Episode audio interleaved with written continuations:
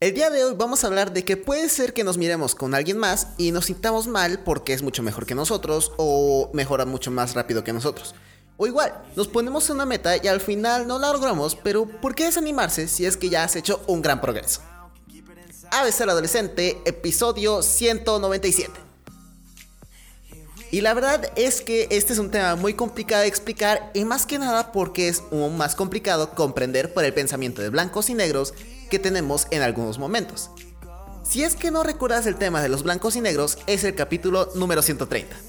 Y cuando digo que valores tus logros, es que cada uno de nosotros tenemos diferentes habilidades y tal vez a Albert Einstein se le hizo muy fácil comprender las matemáticas, pero igual, él es él y tú eres tú. Cada uno de nosotros somos diferentes y no significa que uno sea mejor que otro. Puede ser que en algunas cosas no seas muy bueno, pero eres muy bueno en otras. Y eso no significa que seas malo o torpe, sino que tenemos diferentes habilidades al igual que si quieres las puedes desarrollar.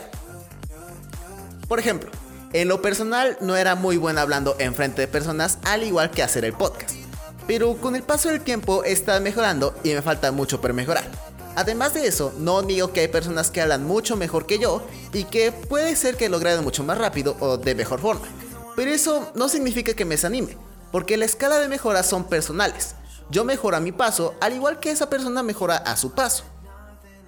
Siéntete orgulloso de lo que haces, no importa si es que alguien te ganó, si lo hiciste a tu 100%, porque como dije, cada uno de nosotros tenemos nuestras habilidades y no te sientas mal de perder, porque ese es un camino para enriquecedor. Ya que cuando ganas solo te hablan de lo que hiciste bien, mientras que cuando pierdes ves tus errores y buscas la forma en la cual lo puedes solucionar o mejorar.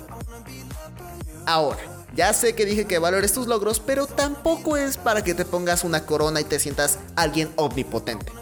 Y sé que puede sonar algo raro esto, pero así es. Pongamos que tienes una escala del 1 al 10. Obviamente todos los logros que tienes no van a ser un 10. Es cuestión de valorarlos, de puede ser que alguno sea 7 o 6 u 8. Pero hey, sigue siendo un logro a diferentes escalas. Y esto es importante porque si hacemos que todos los logros sean un 10, se nos puede subir la cabeza y al final podemos terminar siendo alguien mediocre. Y la verdad es que eso no es muy bonito que digamos.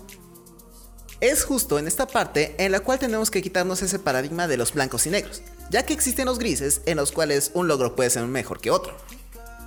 Saber valorar tus logros es parte muy importante para lograr un equilibrio entre tu orgullo y el desarrollo que tienes tú como persona, ya que los logros te ayudan a tu autoestima y la autogestión te ayuda para seguir mejorando. Dominar esto no será un camino fácil, pero cuando lo logres verás que haberlo perfeccionado fue una gran decisión. Y eso es todo por el podcast de hoy. Si te gustó y quieres escuchar más, ve a abceladolescente.com. Recuerda que este podcast se sube los lunes, miércoles y viernes. Yo soy Andrés y recuerda que mientras más grande sea la soberbia, más grande será la caída. Así que ten cuidado con la soberbia. Adiós.